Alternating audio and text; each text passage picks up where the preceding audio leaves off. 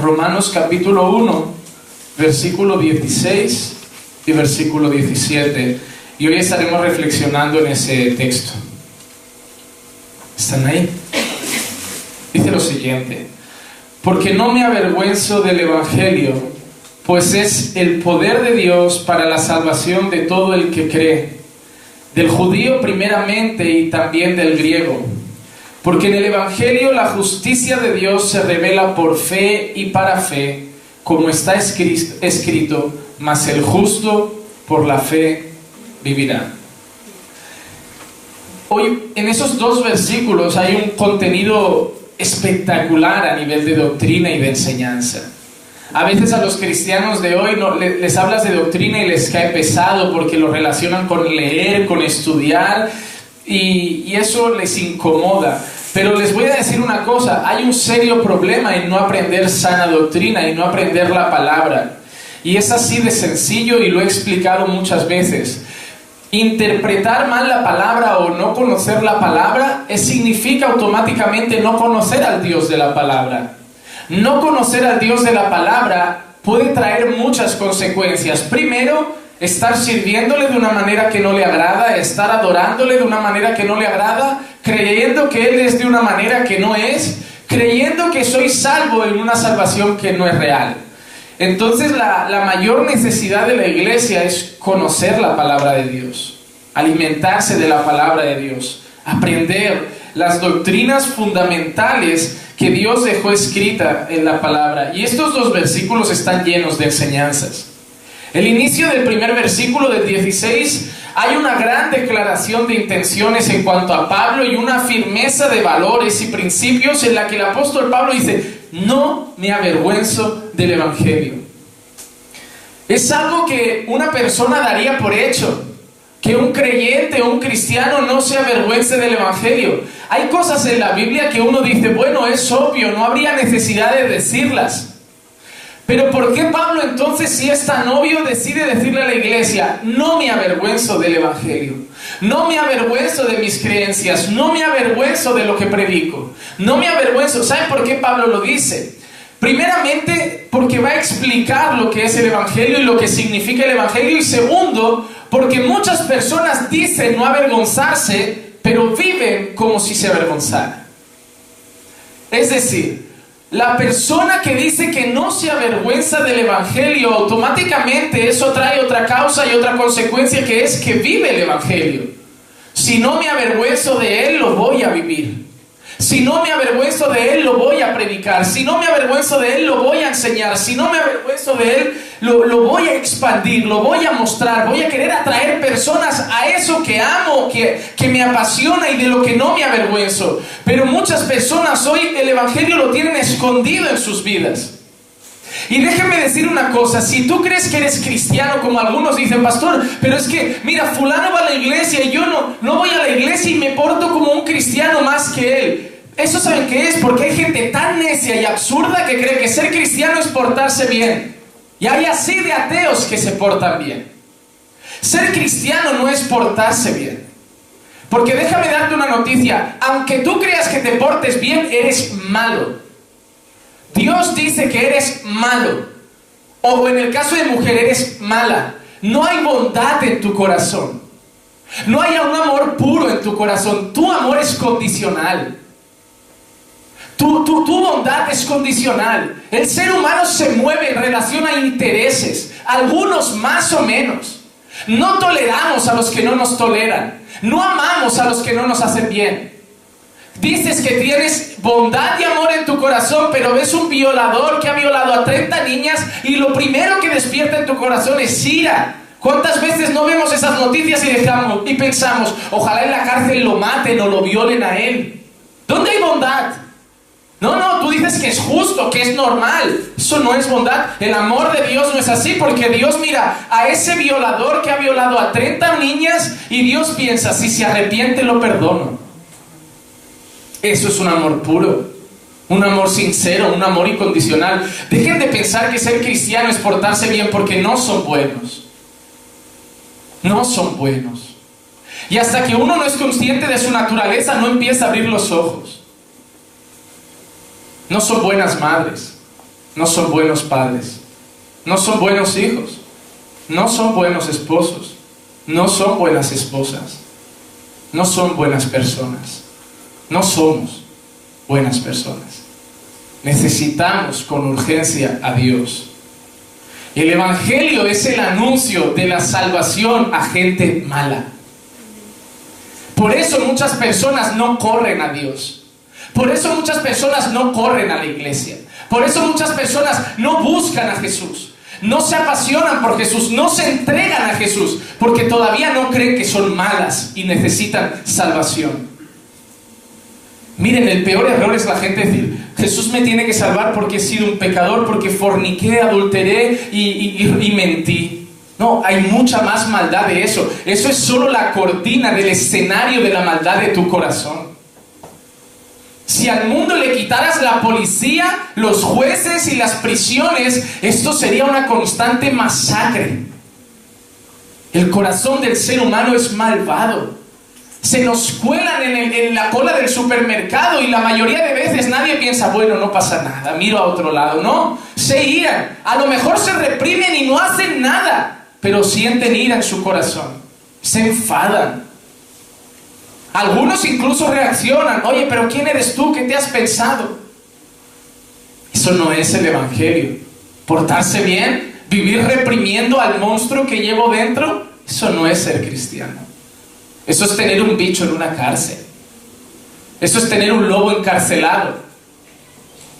Hermano, un lobo te puede mirar bien cuando está en, la, en una jaula. No te va a gruñir, te va a portar bien. Hasta que lo abras y saque todo su esplendor de lobo. Ahí comerá conejos, te morderá, te atacará, te gruñirá. Pero él fingirá que es bueno porque está en esa cárcel hasta que tú lo liberes que es lo que para muchos tiene la iglesia, para ellos, una cárcel que los reprime y no los deja ser ellos mismos. El Evangelio no transforma gente mala en gente buena. El Evangelio perdona a pecadores. El Evangelio transforma el corazón de las personas. El Evangelio es la noticia de salvación para una persona mala, condenada al infierno, que por gracia puede recibir el cielo por herencia. Hermano, y si tú fueras consciente de lo que significa la palabra evangelio, tú lo expanderías a los cuatro vientos. Porque déjame decirte una cosa, tu familia es mala, tus seres queridos son malos, y el destino de todos ellos es el mismo infierno si no tienen a Jesús. El Evangelio es el ancla a la que nos agarramos los pecadores. El Evangelio es esa caña, esa mano extendida a un foso que nos va a sacar del barro. Pero para llegar allí tenemos que reconocer nuestra maldad. Pablo empieza diciendo, yo no me avergüenzo del Evangelio. No me avergüenzo. Pero te digo una cosa, saber que no te avergüenzas del Evangelio es bueno, pero para no avergonzarte del Evangelio, tú tienes que saber lo que es el Evangelio. Y ese es el problema. Que hoy le preguntas a la iglesia, iglesia, ¿qué es el Evangelio? Y no te saben responder. Hoy le preguntas a la iglesia, iglesia, resúmeme el Evangelio y no te saben decir. Iglesia, ¿qué es el Evangelio? A lo mucho uno te dice la palabra de Dios, las buenas noticias de salvación, las buenas nuevas de salvación. Vale, explícame esas buenas nuevas. Bueno, es que es muy largo de explicar. No, el Evangelio es simple. Pablo lo resumió en tres líneas. Miren, Primera de Corintios capítulo 15 y los primeros cuatro versículos, Pablo resume lo que es el Evangelio y es muy sencillo. Dice, ahora os hago saber, hermanos, el Evangelio que os prediqué, el cual también recibisteis, en el cual también estáis firmes, por el cual también sois salvos, si retenéis la palabra que os prediqué, a no ser que hayáis creído en vago. Dice, porque yo os entregué en primer lugar lo que a mí, lo que yo recibí, que Cristo murió por nuestros pecados conforme a la escritura, que fue sepultado y que resucitó al tercer día conforme a la escritura. Eso es el Evangelio. Cristo murió por nuestros pecados, fue enterrado por nuestros pecados y resucitó para la gloria de Dios. Eso es. Lo que pasa, hermanos, es que nosotros creemos que eso no hace a nada a la gente. que eso no tiene efecto en las personas. Miren, el día que el apóstol Pedro predicó después de haber sido lleno del Espíritu Santo, él no atrajo a gente con promesas. Él no ofreció buenas noticias. Él no ofreció soluciones a problemas. El apóstol Pedro empezó a decir, el mismo hombre al que habéis crucificado era el Mesías anunciado, aquel hombre al que habéis matado ha muerto por nuestros pecados, ha sido ha, sido enterrado, ha sido sepultado y ha resucitado en poder y gloria. Él predicó algo tan simple y dice la palabra que más de tres mil personas se convirtieron. Y hoy como los predicadores no creen en el poder del Evangelio, empiezan a ofrecer soluciones, profecías, vienen profetas, vienen apóstoles, soluciones de problemas, respuesta a plegarias, gente que llora, te va a secar las lágrimas, Dios va a salvar tu casa, Dios va a salvar a tu marido, Dios va a restaurar tu familia, Dios va a darte un trabajo, Dios va a restaurar tu situación económica, estás ansioso, Dios te va a dar paz, estás triste, Dios te va a dar alegría, estás angustiado, ¿Y qué pasa? Que cuando encuentran esa paz se van. Porque recibieron lo que venían a buscar. Paz. Gozo un tiempo. Vienen a la iglesia un tiempo, la familia se estructura, se van porque es lo que querían. El poder del Evangelio no es ese. El Evangelio no anuncia solución a problemas, anuncia salvación de pecadores. Y lo primero que tú tienes que saber hoy en día, hermano, es meterte en la cabeza somos pecadores que van derechos al infierno.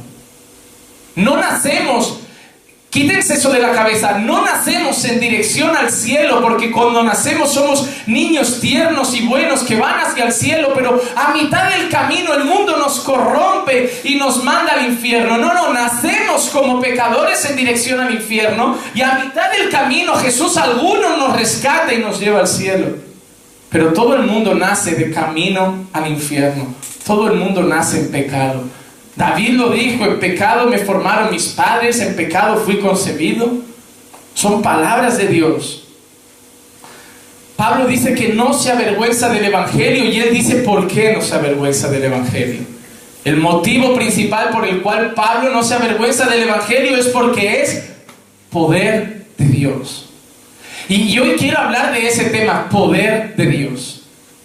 Porque hoy cuando la gente viene a la iglesia y viene un paralítico y alguien ora y el paralítico se levanta, la gente aplaude y dice, eso es poder de Dios.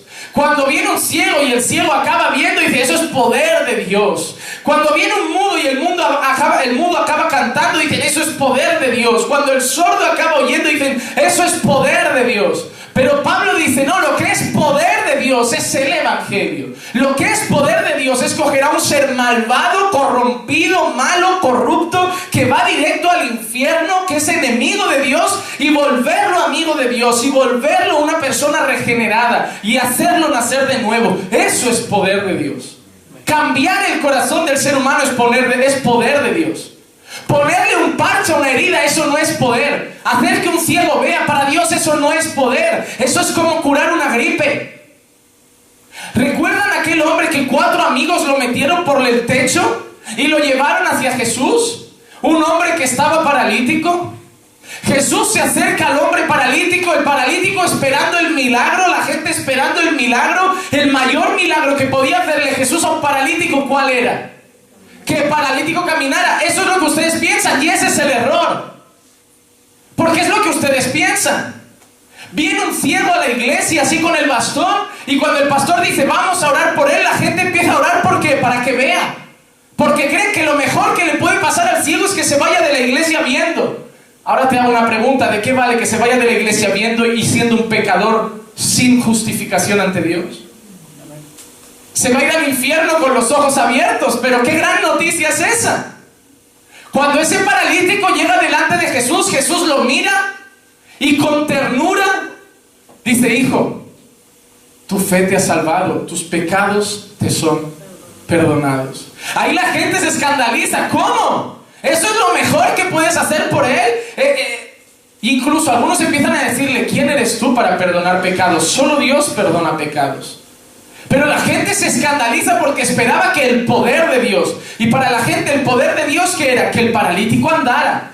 Ahí Jesús mira a las personas y dice, ¿creéis que eso es más importante que, que perdonarle los pecados? ¿Creéis que, que decirle levántate y anda es lo, es lo más importante, lo más grande, lo más, el mayor milagro? ¿Es más difícil? ¿Es más serio? Jesús le dice, vale, entonces levántate, toma tu lecho y vete. Lo que Jesús dijo es lo siguiente, a mí no me cuesta nada decirle a un paralítico que se levante y ande. A mí no me cuesta nada decirle a un ciego que vea, a un mudo que hable, a un sordo que escuche. Yo creé el universo. Con mi boca, con mi palabra, creé el cielo y la tierra. Palabras creé océanos y montaña. Puse vida en el planeta con mi voz. Con mi voz empecé a decir que hayan aves en el cielo, que el mar de peces y bestias marinas, que la tierra de reptiles y monstruos terrestres. Con mi boca traje vida. Con mi boca. Y de la nada junté barro y mi espíritu y creé un alma viviente, que sois vosotros. ¿Creéis que me va a costar decirle a un paralítico, levántate? La gente ve los milagros y cree que a Dios le cuesta y por eso se escandaliza. ¡Wow! Multiplicó panes y peces. Hizo los cielos y la tierra. Creó todo ex nihilo, de la nada. ¿Crees que le cuesta coger pan y pez y decir, voy a hacer más pan y pez? No le cuesta nada. Coger a 10 leprosos y sanar a 10 leprosos no le cuesta nada. Dios podría ir al oncológico de Belviche y con una palabra que saliera todos de allí curados. A Dios no le cuesta nada, nada. Por eso cuando alguien de su familia cae enfermo, cae con cáncer, cae, no oren para pedir solución a ese problema. Oren por el importante. Porque alguien está con cáncer de su familia, no conoce al Señor y empiezan a orar, Señor, cura el cáncer, cura el cáncer, en vez de decir, Señor, si, hace, si quieres llevártelo, llévatelo, pero que reconozca que es un pecador y te necesita. Es el mayor milagro que Dios puede hacer. Es lo que está diciendo Pablo, el Evangelio es poder de Dios. Yo hablaba con el hermano Carlos por las situaciones vividas y, miro y uno se pregunta, ¿qué hace uno para que la iglesia venga más gente? ¿Saben? Y, y yo tengo la solución. Estaba en ese asiento y yo he encontrado la respuesta a que la iglesia crezca. Y puedo conseguir que la iglesia crezca en un periodo de tres meses en el doble de personas. Y he encontrado la solución. Sí, pastor, sí. Para que la iglesia crezca voy a hacer lo siguiente. Número uno, voy a dar cargos a todos. Me da igual cómo estén sus vidas. En el fondo todos quieren hacer algo, mandar y ser líderes. Voy a inventar liderazgo. Líder de mujeres, líder de adolescentes, líder de damas, líder de evangelismo, líder de tal. A la que se les da un titulito se les llena el corazón soberbio de decir y orgullo, de decir yo soy alguien. Empezará a traer gente. Segundo, haré cursos de liderazgo. A todo el que llegue, da igual que lleve dos días en la iglesia, le voy a decir que si hace el curso en tres meses va a ser algo. O diácono, obrero, ujiero, presbítero o lo que sea. Algo será. Ofreceremos cargos y autoridad. Tercero, atraeré gente con música. Ahorraremos, levantaremos grandes ofrendas, iremos trayendo, no sé quién vino por ahí, Barak y toda esta gente. Montaremos shows, espectáculos. Seguro que invitarán a un montón de gente. Viene un cantante a mi iglesia, va a haber un concierto. Vendrán. iremos intercalándolo con predicadores famosos. Iremos trayendo, pero no de sana doctrina, porque sabemos que va a aburrir a la mitad. Vamos a ir a por los gordos. Haremos grandes ofrendas y traeremos cada mes a uno. Un mes a Dante Gebel, un mes vamos a traer a Cash Luna, otro mes vamos a traer a Maldonado, otro mes vamos a traer a Javier Bertucci. Que no falte Ana Méndez para traer cuatro o cinco mensajes proféticos y un cuadro para vendernos profético también. Haremos eso. Y claro, las mujeres se sienten poca cosa. Diré que me he equivocado y pondremos a las mujeres también a predicar. Les daremos liderazgo, les daremos autoridad. Haremos un montón de reuniones de pareja, de noviazgo, de tal, tal. Incluso haremos curso para los que todavía no son solteros en busca de novios. Los llamaremos encontrando a tu pareja ideal en el camino del Señor. Y todos los que sean solteros será como un mítico, un edarling, pero físico y en la iglesia y cristiano. Haremos día de cine en la iglesia. A partir de ahora los partidos como la Champions aprovecharemos que tenemos el proyector. Veremos aquí con palomitas. Y veremos el fútbol en casa de Dios. Haremos todas esas cosas. Y en tres meses tendremos esta iglesia llena de gente. La cuestión es, ¿queremos llenarla de esa manera? ¿Queremos llenar la iglesia de gente importándonos absolutamente nada el destino de esas personas? Llenar una iglesia es muy sencillo. Pero no somos llamados a llenar una iglesia somos llamados a creer en el poder del Evangelio. Somos llamados a creer que solamente predicando la verdad Dios cambia los corazones.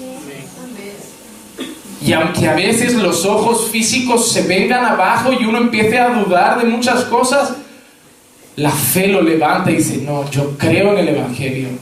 Es poder de Dios. Y los que quiera Dios cambiar, a través de la palabra serán cambiados. Yo tomo el camino complicado. Podría ser un pastor y tomar el atajo, pero yo sé que mi vida tiene que ser la puerta estrecha y el camino angosto. Yo creo en el poder del Evangelio. Primera de Corintios 1.18 dice, porque la palabra de la cruz es necedad para los que se pierden, pero para nosotros los salvos es poder de Dios. Cuando tú le predicas la verdad a las personas, para ellos eso es nada. Déjame decirte una cosa, esas iglesias neopentecostales súper modernas, con un montón de cosas apostólicas y proféticas, ¿hace cuánto no se predica la cruz? ¿Hace cuánto no se predica arrepentimiento? ¿Hace cuánto no se predica pecado? ¿Hace cuánto no se predica santidad? ¿Y saben qué pasa? Que la gente empieza a irse para hacer presión al pastor. Es un pulso entre el mundo y el Evangelio. La gente empieza a irse y se empiezan a juntar porque empiezan a decir, así el pastor verá que nos está presionando demasiado, nos está predicando demasiado duro y tendrá que rebajarse. Entonces cuando él se relaje, volveremos y le estaremos diciendo, si mantiene esa línea relajada y bendecida, seguiremos aquí. Pero si nos presiona mucho, nos iremos. Ese es el pulso. Cuando uno habla de arrepentimiento, cuando uno habla de santidad, cuando uno habla de la cruz, cuando uno habla de sacrificio, de servicio, de entrega, la gente empieza a decir cada semana lo mismo. Sí, cada semana lo mismo. Hasta que lo vea vivo. Hasta que se vea. Hasta que el Evangelio no sea algo que se predica, algo que se vive. El Evangelio tiene que ser algo integral, tiene que verse en cada área de tu vida. No podemos creer que el Evangelio es dominical para el domingo, es integral, es para toda mi vida. El Evangelio tiene que ser vivido en mi matrimonio. ¿Por qué, pastor? Porque mi matrimonio necesita un esposo santo que sirva a su casa, entregado a su casa y que cuando se equivoque se arrepienta. Y una esposa santa que sirva a su esposo, que sirva a sus hijos, que viva en arrepentimiento por sus pecados y honrando y glorificando a Dios. Y unos hijos que vivan en santidad, constantemente arrepentidos de sus errores, sirviendo a sus padres, sirviendo a su hogar. Y ahí tendrán el hogar que tanto sueñan cuando el Evangelio sea parte de su familia. Y así en nuestros trabajos. Cuando yo voy a mi trabajo, yo voy a vivir el Evangelio en mi trabajo. ¿Cómo, pastor? Voy a ser un trabajador que viva una vida en santidad, que predique el Evangelio con amor, que además entregue en servicio a mi jefe como si estuviera trabajando para Dios. Y lo haga por amor y lo mejor posible, sin estar siempre reclamando de si me paga poco, si me paga mucho, si me mete bronca, si no me mete bronca, si me exige, si no me exige, no, serviré por amor. No miraré que mi jefe es duro, miraré que hay gente que no tiene jefe, no miraré que me pagan poco, miraré que hay gente que no le pagan nada. En vez de ser agradecido por lo poco que me dan, aunque te den migajas ya son más de lo que le dan a otro. Siempre vemos lo que nos falta, nunca vemos lo que nos han dado. Y eso lo hablo por experiencia. Cuando cogí mi trabajo como asesor de seguros, yo lo primero que me vino al corazón, ¿qué crees que fue? Yo aspiraba a algo más, he estudiado administración y dirección de empresas. Yo una vez soñaba con ser gerente de algo, director, subdirector, un administrador, no sé. Y me he tenido que conformar con vendedor de seguros. Hasta que me di cuenta de cómo estaba la lista del paro. Hasta que me di cuenta de cuánta gente pagaría por tener ese, pagaría por estar en la calle todo el día vendiendo seguros. Y dije, no, gracias Señor. Gracias Señor porque tengo trabajo. Tengo trabajo. Tengo que vivir el Evangelio en mi vida diaria. El Evangelio es poder de Dios. Déjame decirte una cosa. Les voy a decir algo y voy a ser sincero. No hablo de ustedes porque no quiero que se lo tomen como indirecta. Voy a hablar del mundo en general. He, visitado ya varias iglesias y he predicado en varias iglesias y hay algo que veo común. Mujeres de cuarenta y tantos años con hogares completamente desestructurados. Cada día más personas van por el segundo o tercer matrimonio. Los hijos, en vez de deseando estar con sus padres, deseando pasar tiempo fuera y el menos tiempo en sus hogares. Hogares que cada día están peleando por algún motivo. Padres y madres que apenas conviven juntos, simplemente viven en la misma casa, pero no tienen tiempo en comunión. Yo trabajo allí, tú aquí, entre los dos pagamos facturas, dormimos juntos y a lo mejor de tanto en tanto intimamos para que no parezcamos solo hermanos. Gente que vive agobiada, gente que vive ansiosa, gente que vive estresada, un montón de gente amargada que llega a la noche y sigue sin dormir y se mete en las redes sociales a ver cosas absurdas en YouTube, a matar el tiempo en, en Facebook, a matar el tiempo con cualquier tontería porque no consiguen dormir porque están amargados, perdidos. Nadie es capaz de dormirse a las nueve porque ya no hay paz en los corazones. Están todos agobiados, tienen que ver películas porque su mente le dice, tengo que desconectar, necesito distraerme porque están amargados. Esa es la realidad del 85 o el 90% de la población a nivel mundial y está también en la iglesia. Nacemos en un mundo en el que nos enseñan que lo bonito y con lo que soñamos es casarse una vez para toda la vida. Tener no solo un marido o una esposa, sino que esa persona se convierta en mi amigo, en mi amante, en mi confidente, en mi compañero, en mi consejero, en mi ayudador, en el hombro sobre el que llore. No me tengo que ir a cuatro amiguchas a desahogarme porque tengo a mi marido. Y no me tengo que ir con cuatro tíos a contar mis penas porque mi esposa es mi amiga. Y yo no solo quiero eso, quiero un amante. No quiero sentirme atraído, no quiero llegar a la iglesia y que los hermanos o las hermanas me digan, qué hermosa estás, o que a, los hombres me digan, qué elegante te ves, sin que antes mi esposa o mi esposo, como buen amante, me haya echado flores a mí en casa y me haya dicho, estás preciosa. Porque déjame decirte algo, lo escuché el otro día, tu esposa o tu esposo va a ser elogiado. ¿Sí o sí? La pregunta es por quién. Pero elogios va a recibir seguro. Siempre hay alguien para silbarte. La cuestión es quién te silba primero. Y yo espero que quien me silbe sea mi mujer en casa y a mí mi marido. Por eso cuando venga Ricardo por la calle a susurrarme algo al oído, yo le diré, tranquilo, yo ya estoy servida. Pero una mujer que no tiene un amante que le da eso en casa es víctima de muchas sutilezas del diablo ahí fuera. Y los hombres también. Pero no solo quiero eso, yo quiero un amigo también. Yo no me casé para luego tener que tener mi tiempo libre personal. No, la vida es muy compleja. Es trabajar todo el día, luego la iglesia, responsabilidades. Necesito un tiempo para distraerme con algún amigo. ¿Qué mejor amigo que el que vive contigo? Pero sean sinceros. La mayoría de matrimonios hoy se limitan a parecer compañeros de piso. Y vas a muchas casas y uno está en una tele y el otro en el móvil o en el ordenador. Es la realidad. No viven el Evangelio. Ese es el hogar de este mundo. Esas son las vidas de este mundo. Son las familias de este siglo. Es la realidad. ¿Por qué? El único mensaje que va a volvernos el tipo de familia feliz es el mensaje del Evangelio. Es el único mensaje tan poderoso para transformar mi hogar, mi vida, porque déjame decirte una cosa, seguramente el principal problema de tu casa también seas tú.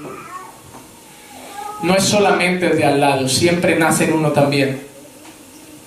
Primera de Corintios capítulo 1, 23 y 24 dice, pero nosotros predicamos a Cristo crucificado, piedra de tropiezo para los judíos y necedad para los gentiles, mas para los llamados tanto judíos como griegos, Cristo es poder de Dios y sabiduría de Dios. Pablo tenía una cosa muy clara, todo lo que yo predico es poder de Dios. Esa palabra es poderosa para salvar vidas, para rescatar pecadores, para transformar corazones, para cambiar ciudades. Hermano, los apóstoles predicaron simplemente el Evangelio y cambiaron el mundo. Hermanos, Lutero no predicaba otra cosa. Hace 500 años con la reforma que va a hacer este año, no predicaba promesas, profecías, anuncios, predicaba la salvación por gracia, predicaba a Cristo y cambió Europa. Cambió Europa entero. Porque el mensaje de la cruz, el mensaje de Cristo es poder de Dios. Es poder de Dios. Y ustedes se distraen.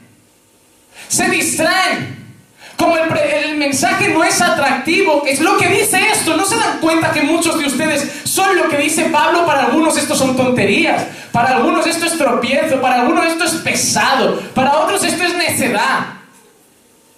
Eso es lo que le pasa a muchos. Predicas esto y dicen, bueno, esto es lo de siempre, esto no es nada, esto es, esto es, ah, esto es algo light comparado con lo sobrenatural que nos dan otros. Queremos misticismo, queremos cosas ahí, espirituales. No hay nada más espiritual que el mensaje del Evangelio. Hermanos, si tú asimilas este mensaje en tu vida, va a cambiar toda tu existencia. Pero tienes que asimilar ese mensaje. Tienes que vivir ese mensaje.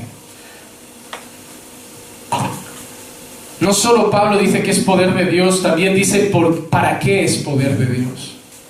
Pablo primero dice, no me avergüenzo de lo que predico. Segundo dice, ¿por qué no me avergüenzo? Dice, no me avergüenzo porque es poder de Dios. Y tercero dice, no me avergüenzo porque es poder de Dios para salvación. Ahora vamos a lo importante. Es poder de Dios para salvación. Ese es el centro del mensaje del Evangelio. Es poder de Dios para salvación. Salvación, ¿por qué? Porque estamos perdidos. Déjame hacerte una pregunta, hermano. Eh, ¿Cuántos creen en el cielo? ¿Estamos en la iglesia o estamos con los testigos de Jehová o con cuatro mormones desperdigados? ¿Cuántos creen en el cielo? Voy a hacer la pregunta más lógica. Por lo tanto, ¿cuántos creen en el infierno? La Biblia dice que en el infierno ni el gusano ni eso se corrompe. Es un lugar de llanto y crujir de dientes, una condena eterna. El parto más doloroso y ruin que te hayan contado, mujer, es peor el dolor del infierno. Es peor el dolor del infierno. Hermano, yo quiero que pienses por un instante, un, cuchillo rasgándote el estómago mientras alguien te arranca uña uña, mientras otro te estira los párpados hasta arrancártelos y sin anestesia con unas pinzas te empiezan a arrancar los dientes, mientras te cortan los labios y te echan sal en todas tus heridas. Todo eso no es nada comparado al dolor y el castigo eterno que habrá Sean conscientes de ella. Lo visualizan. Y ahora déjame decirte una cosa. ¿Cuántos tienen algún familiar que no murió con el Señor? ¿Nadie? ¡Qué suerte! Que alguien me diga qué familiar no murió con el Señor, alguien cercano, que alguien me diga a alguien. Abuelos, ¿cuántos han perdido un abuelo que no murió con el Señor? Michelle, Carlos, Brian. Tíos que no murieron con el Señor. Primos que no murieron con el Señor. Cosa más dura, ¿quién ha perdido algún padre que no ha muerto en el Señor? Hermanos. Pues toda esa gente que acaban de decir, ahora mismo está experimentando ese horrendo dolor día tras día por toda la eternidad. Están gritando de sufrimiento en el infierno y no hay más vuelta atrás. Eso es una realidad. Ahora yo te hago otra pregunta para ver otra situación de esperanza. ¿Cuántos tienen ahora familiares vivos todavía que no están con el Señor? ¿Padres? ¿Hermanos? ¿Tíos? ¿Abuelos en vida que no están con el Señor? ¿Compañeros de trabajo que no están con el Señor? ¿Vecinos que no están con el Señor? Toda esa gente, cada día te los encuentras. Y lo único que puede hacer que el destino no sea ese horrendo destino, sino que el destino sea la gloria eterna con Dios, es el mensaje del Evangelio. Y tú estás trabajando, ocupado, viendo pelis en Facebook, en YouTube, entretenido. ¿Y sabes por qué? Por esto. Pastor, yo ya tengo bastante con mis problemas. Eh, el ser humano se ha vuelto alguien tan egoísta ¿Saben cuando me di cuenta yo de que hay gente que no es egoísta? Cuando miré a mis padres. Mis padres han tenido problemas. Y ellos podrían haber dicho, yo ahora no puedo estar por mis hijos porque yo ya tengo bastante con mis problemas. Pero mis padres tuvieron dos criaturas, yo y mi hermana pequeña, mi hermana pequeña y yo. Y hubo un momento en que mis padres, a pesar de sus problemas personales, ¿Saben cuando yo me doy cuenta que hay gente que empieza, cuando el amor es mayor, tus problemas son menores? Yo he visto a mis padres discutir feo, hasta el punto de mi madre llorar. Y mi madre ser capaz de un lavabo, secarse las lágrimas y fingir que nada pasa, dándonos la merienda a nosotros. Y podía haber dicho, yo ahora no estoy para darle a merienda a los niños. Pero esa mujer se secaba las lágrimas, se lavaba su rostro y nosotros mirábamos en plan, ¿y el Papa? No, está ocupado, pero no pasa nada, tranquilos, merendamos y ahora salimos, como si nada.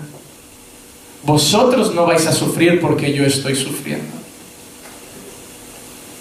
Cuando hay una raíz en el corazón que es el amor a la otra persona, tus problemas son indiferentes. Porque el amor que tienes por el otro es tan grande que te hace apartar tus problemas y centrarte en su problema. Cuando yo sé que la persona que tengo delante se está yendo al infierno, cuando yo sé que vivo en una sociedad donde muchos están caminando hacia el infierno, yo no puedo estar pensando en mis problemas. Si yo de verdad los amo, yo les diré, ¿sabéis qué? Mi casa no es perfecta, mi vida no está tan bien, pero vuestra situación es peor que la mía, porque al menos yo ahora tengo a Cristo. Soy salvo. Y por muy difícil que sea, sé que lo que me espera en la eternidad es gloria. Así que yo prefiero ir ahora a vuestro problema, intentar ayudaros y mientras esté en esta tierra, apartar mi egoísmo, mi orgullo y yo ser el centro de la historia. y empezar a servir a alguien. Te voy a hacer una pregunta, hermano. ¿Cuándo vas a empezar a servir a alguien? ¿Cuándo vas a empezar a vivir por los demás? ¿Cuándo vas a empezar a vivir por una causa mayor que tú? El apóstol Pablo dice que el Evangelio es poder de Dios para salvación de todo aquel que cree. Para salvación porque estamos perdidos. Juan capítulo 3 y versículo 18 dice, el que cree en Él no es condenado, pero el que no cree ya ha sido condenado, porque no ha creído en el nombre del unigénito Hijo de Dios. El versículo 36 del mismo capítulo dice, el que cree en el Hijo tiene vida eterna, pero el que no obedece al Hijo no verá la vida, sino que la ira de Dios permanece sobre él. Hermano, y no está hablando de algunas personas, esto era lo que éramos todos. Romanos 3:12, todos se han desviado, a una se hicieron inútiles, no hay quien haga lo bueno, no hay ni siquiera uno. Romanos 3:23, por cuanto todos pecaron y han sido destituidos de la gloria de Dios. Todos. ¿Ven las palabras de Pablo? Todos pecaron, no hay ni siquiera uno bueno, no hay ni siquiera uno justo. No hay nadie. Cuando iban a destruir la ciudad de Sodoma y Gomorra, ¿recuerdan el diálogo de, Dios con aquel hombre? Que le dijo, pero ¿y si hay Me encuentras, ¿cuántos tiene? ¿50? Yo no lo hago, venga. Miren lo que le está diciendo Dios. Si encuentras 50 personas buenas en toda la ciudad, yo no la calcino. Yo me imagino que empezó a hacer cuenta. No me vienen 50 nombres. Vale, cuéntame 10. Y no acabo con la ciudad. Encuéntrame 5. Y no acabo con la ciudad. Es como si te dijera Dios, Juanma, si me encuentras 5 personas en Barcelona buenas, justas, que vivan rectamente delante de mí en todos los aspectos de su vida, yo salvaré a toda Barcelona. Al final ese hombre, yo creo que mira a Dios y dice, ¿sabes qué? Me voy a callar la boca porque gracias que a mí me dejas escaparme. Porque yo tampoco estoy en esa lista. Porque no hay ni siquiera uno bueno. Hermano, te voy a decir una cosa por experiencia. Las iglesias venden fe a las personas contando testimonios maravillosos. Yo era prostituta, me acostaba con ciento y la madre por dinero y ahora soy una mujer de Dios. Yo era un terrorista, un guerrillero y ahora soy un hombre de Dios. Yo era un travesti y ahora soy un varón. Yo era gay y ahora soy hetero. Yo era un drogadicto y ahora no soy drogadicto. Yo era traficante y ahora soy un varón de Dios. Fui un asesino y ahora amo al prójimo. Fui un ladrón y ahora soy misionero. Vale, está muy bien. Has cambiado el envoltorio. ¿Qué me dice a mí que ahora ser un misionero te lleva al cielo? ¿Qué me dice a mí que ahora dejar de ser un traficante te lleva al cielo? ¿Qué me dice a mí que ahora dejar de ser un asesino te lleva al cielo? Hubieron dos hombres crucificados con Jesús, ¿lo recuerdan?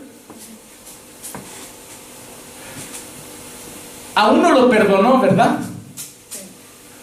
Y lo perdonó y ese hombre era un ladrón. Ah, eh, fue un ex ladrón, no, no, murió siendo un ladrón. Lo último que hizo en su vida fue robar. Él no tuvo tiempo a cambiar de vida, ¿verdad? Él no tuvo tiempo a contar su testimonio un año después. No, a mí me crucificaron, era un ladrón, pero conocí la gracia de Dios y ahora no robo más. No, no, él murió siendo un ladrón. Pero el Evangelio transformó su corazón. Seguramente la fe de ese hombre fue tan sincera que si se hubiera bajado de la cruz, hubiera cambiado de vida. Pero la salvación no llegó porque cambió de vida. La salvación llega antes del cambio. Es más, hay mucha gente que cambia, pero nunca será salva. Nicodemo era un hombre que vivía a raja tabla, correcto, serio, ni una palabra más alta que la otra, ni una mirada imprudente a las mujeres, siempre con hombres, siempre severo y serio y, correcto en el templo, enseñando la ley, con vestiduras de hombre santo, pelo de hombre santo, atuendo de hombre santo, comportamiento de hombre santo. Jesús se encuentra con él y le dice, Nicodemo, te portas como un santo, te vistes como un santo, actúas como un santo, pero yo te digo, tienes que nacer de nuevo. Tiene que cambiar tu corazón. Ese es el problema, hermanos. Tenemos que reconocer que estamos perdidos. Y la salvación solo llega a un grupo de personas, a los que creen el Evangelio, a los que lo creen. Pero ¿quién cree el Evangelio? Esa es la pregunta, porque yo le predico a muchas personas y no todo el mundo lo cree. Hoy hay gente aquí invitada que va a escuchar este mensaje y se va a ir a casa igual, dormido igual, aburrido igual, al infierno igual. Porque no todos lo van a creer.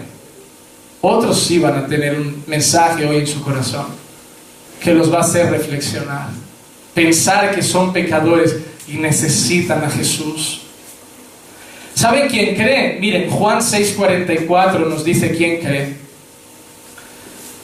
Juan 6:44 dice, nadie puede venir a mí si no lo trae el Padre que me envió. Y yo lo resucitaré en el día postrero. ¿Quién viene a Jesús? Aquel que el Padre le envía. Para la gente que no cree en los escogidos de Dios. Para la gente que no cree en la predestinación. Para la gente que no cree que Dios llama a unos cuantos. Sí llama. Jesús mismo dijo, los que vienen a mí solo es por un motivo. Porque Dios pone algo en su corazón que los atrae. Porque Jesús dice, nadie viene a mí, o sea, nadie, nadie me quiere, a no ser que el Padre toque su corazón. ¿Acaso tú ves que fue, miren, Jesús predicó en un montón de sitios y había gente que no lo seguía? Ven el milagro ese de los leprosos, ¿cuántos se quedaron con Jesús y cuántos se fueron? Ni los milagros convencían, ni la mucha palabra convencía a todos, convencía a algunos. Pero había gente que Jesús simplemente pasaba como el caso de Mateo, a la que Jesús se acerca y le dice, Leví, levántate y sígueme. Y el milagro, y el gran sermón, y las grandes palabras, no dieron falta. Le dijo, levántate y sígueme. Y se levantó y dejó su trabajo y se fue detrás de Jesús. Con Saqueo no hizo falta gran cosa. Saqueo quería subirse a un árbol a escuchar un gran sermón. Y cuando Jesús pasa, lo único que hace es mira a Saqueo y le dice, Saqueo, bájate, que hoy voy a tu casa, hijo. La salvación ha llegado a tu hogar. Porque hay gente que con tan poco lo seguía. Pedro, la pesca milagrosa. Pero tú te crees que aquí viene alguien y hoy hace un milagro y, y te hace ganar en un día mil euros, dos mil euros y tú dices, wow, en un día. Y tú piensas que te diga el qué. Pedro, podemos hacer esto todos los días. Mil euros al día, Pedro. Siete mil a la semana. Veintiocho mil euros mensuales, Pedrito. Pero Jesús mira a Pedro y le dijo, mira lo que puedo hacer, ¿has visto? Te puedo hacer millonario. Te puedo hacer el mayor pescador de la historia de esta nación. Pero Jesús le, hace ver todo el dinero que puede ganar y sin embargo le dice, Pedro, pero yo te ofrezco otra cosa. Dejar eso y venir conmigo y ser pescador de hombres. Jesús, me acabas de demostrar que juntos podemos ser millonarios. Y tú me estás diciendo que renuncie a ser millonario para simplemente predicar. Sí, Pedro. Pedro no lo dudó. Lo dejó todo y se fue. ¿Por qué hay gente que uno le insiste tanto y nunca quiere a Dios? Y hay gente que escucha el Evangelio una sola vez y nunca más se va de los caminos. Nadie puede venir a Jesús si primero el Padre no lo manda. La gente cree, y esto lo que voy a decir ahora quizá puede ser como predicador la mayor herejía que yo suelte en toda mi carrera ministerial. Así que cuidado. La gente cree que la salvación llega cuando uno se arrepiente y cree. Yo creo que la salvación empieza antes, porque uno solo se arrepiente y cree si primero el Padre ya ha hecho algo en su corazón. ¿Por qué, pastor? Porque hay gente que uno le predica y nunca se arrepiente. Y el mismo mensaje llega a otro y se quebranta. Hoy estoy hablando de pecado, de nuestra condición ante Dios y hay gente que está como que acabe ya el culto, vamos a comer, que esto es lo de siempre. Y hay gente que está pensando y diciendo, Señor, verdaderamente soy un pecador y necesito esperanza. Solo tú eres mi esperanza.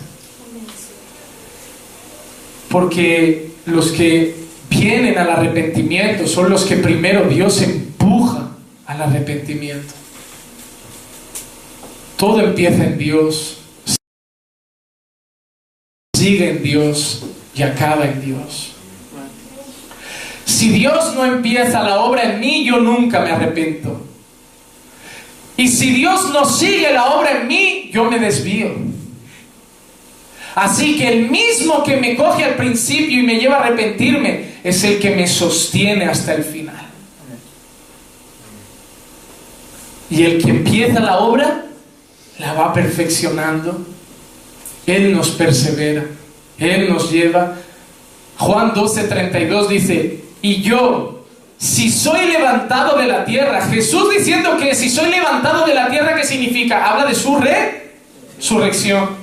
Si yo soy levantado de la tierra, atraeré a todos a mí mismo. Jesús dice que quién va a venir a Él, aquellos que Él atraerá.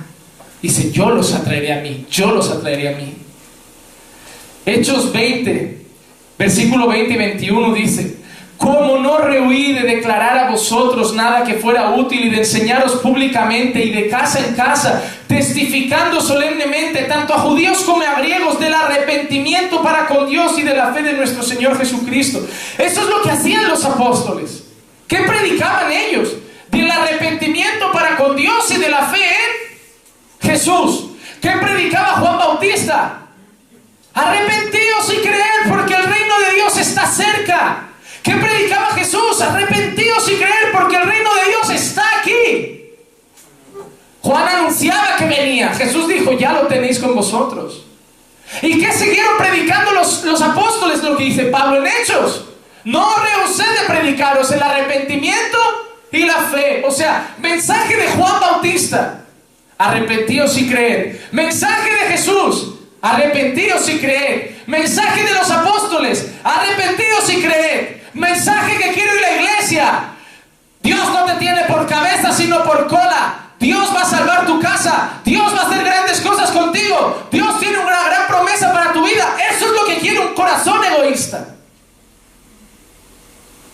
Los verdaderos profetas de hoy siguen predicando lo mismo. Arrepentidos y creen. Y pastor, ¿y por qué cada día? Porque cada domingo, si estudias toda tu semana, vas a ver que hay motivos para volver a arrepentirte. Y cada domingo te lo volveré a decir, porque cada domingo necesitas volver a arrepentirte y creer. Porque arrepentirse y creer en el mensaje del Evangelio no es algo que hago un día y ya soy salvo para siempre, sino que es algo que hago un día, soy salvo para siempre y sigo haciendo todos los días de mi vida. Cada mañana yo me arrepiento y creo. Me arrepiento y creo. Cada día, al final del día, yo voy a tirar la toalla. La gente una vez me dijo a alguien, pastor, la gente se va a cansar de que cada vez de vez en cuando diga voy a dejar el ministerio, estoy cansado, estoy agobiado. Y mira, tal y como veía la iglesia, veía era el día perfecto para decir, hermano, ¿sabes qué? Lo dejo. Y lo pienso muchas veces. El, el, único problema es que ustedes tienen un pastor transparente. Y estoy cansado de que la gente me pida que guarde apariencias porque es mi obligación. No, tienes que cortarte un poco, tienes que guardar la compostura, tienes que ¿Qué, por qué tienen que ver otra cosa en mí? ¿Una, ¿Una apariencia falsa? Mostrar fortaleza cuando no la hay, mostrar sonrisas cuando no estoy alegre, mostrar gozo cuando estoy triste, mostrar paz cuando estoy ansioso. No soy llamado a decir que tengo que fingir ser lo que no soy o estar como no estoy. Hay domingos que estoy enfadado y se nota, hay domingos que estoy triste y se nota, hay domingos que no tengo gozo y se nota y se va a notar. Y se va a notar. Pero hoy puedo estar triste, abatido, agobiado, pero lo único que he hecho es pasar por encima, arrepentirme y creer. Antes de ponerme a predicar. Antes de ponerme a predicar me he arrepentido de todo lo que estaba sintiendo durante la alabanza, de todo lo que estaba sintiendo durante la Santa Cena. Le he pedido perdón a Dios por un ídolo, por un problema, por un sentimiento. He vuelto a creer en Él y he empezado a predicar el Evangelio. Eso es nuestra obligación. No fingir que no estamos bien o que estamos mal o no. Decirle a la gente, estoy mal, pero me arrepiento. No soy lo primero en esta historia. Paso por encima y con fe predico la palabra. Eso es la fe. Eso es la fe. La fe no es no sentirse mal. Lo malo, ¿saben cuándo es? Cuando alguien se acomoda en esos sentimientos. Estoy agobiado, estoy triste, estoy abatido. Y ellos, esos sentimientos, reinan en su vida. No. Todos nos ponemos tristes, mal. Todos tenemos dudas. Esa gente que se va de la iglesia porque dice, es que tengo dudas en la fe, tengo dudas de los caminos del Señor, tengo dudas en, mi, en mis creencias. Y, miren, yo soy una persona completamente racional. Y yo me cuestiono un montón de cosas. Yo vivo con dudas en cuanto a, Dios. diarias no, pero cada mes, cada año. Hay cosas que no entiendo. Hay cosas que no recibo respuesta. Pero las dudas no van a impedir que crea. Las dudas no van a impedir que no predique, las dudas no van a impedir, porque hay cosas que dudo, pero hay cosas que tengo clara. Y una cosa que tengo muy clara es que el Evangelio es poder de Dios para salvación. Puedo tener dudas de mil cosas, pero esa no. En el versículo 17, hermanos, dice, porque el Evangelio es justicia de Dios, la justicia de Dios se revela, se revela por fe y para fe, como está escrito, mas el justo por la fe vivirá. Somos hechos justos ante Dios por medio de la fe. Hermanos, el cristianismo es la única religión que funciona sin obras. La secta de los mormones, que es una de las peores sectas, y desde que estamos aquí los veo pasar por delante cada dos por tres. Mira, los mormones, cualquier acción mala la pueden retribuir con buenas acciones. Tienen la balanza de la equidad. Yo hago esto, yo peco en esto, yo fallo en esto y lo arreglo con buenas obras.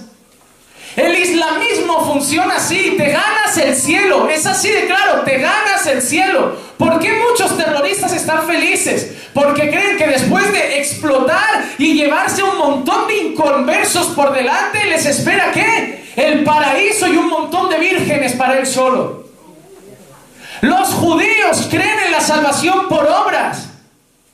Ese hombre que fue a hablar con Jesús, maestro bueno, ¿qué tengo que hacer para salvarme? Jesús, ¿qué le dice? ¿Conoces los mandamientos? ¿Y qué dijo ese súper orgulloso? No solo los conozco, sino que los he cumplido, como diciendo, ya está, me lo he ganado. Jesús le dice, vende todo lo que tienes, dalo a los pobres y vete. Y se puso triste. Ahí vio que el cielo no se compra, que el cielo no se gana y que es una obra en el corazón. Los judíos creen en las obras de la ley, los, los islamistas, los musulmanes creen en sus obras, los mormones lo hacen todo por obras, los católicos funcionan por obras. ¿Qué le dice a un católico que un niño es salvo? Bautizarlo de pequeño. Si el niño se fue a la pileta a bautizarse, salvo. Y se hizo la comunión, re salvo. Y si encima pagan indulgencias, re que te salvo. La salvación se compra. ¿Qué te dice un cura cuando pecas? Tres Padres Nuestros, dos Ave María y perdonado. Ya está. Tú te lo ganas todo. Ahora llegas al Evangelio. La fe cristiana de Cristo. Ni los católicos, ni los musulmanes, ni los judíos, ni los mormón, ni los testigos de Jehová. Cristo. El mensaje de Cristo. La gran noticia. No podéis ganaros el cielo. Sois muy mala gente todos estáis mal y necesitáis un Salvador.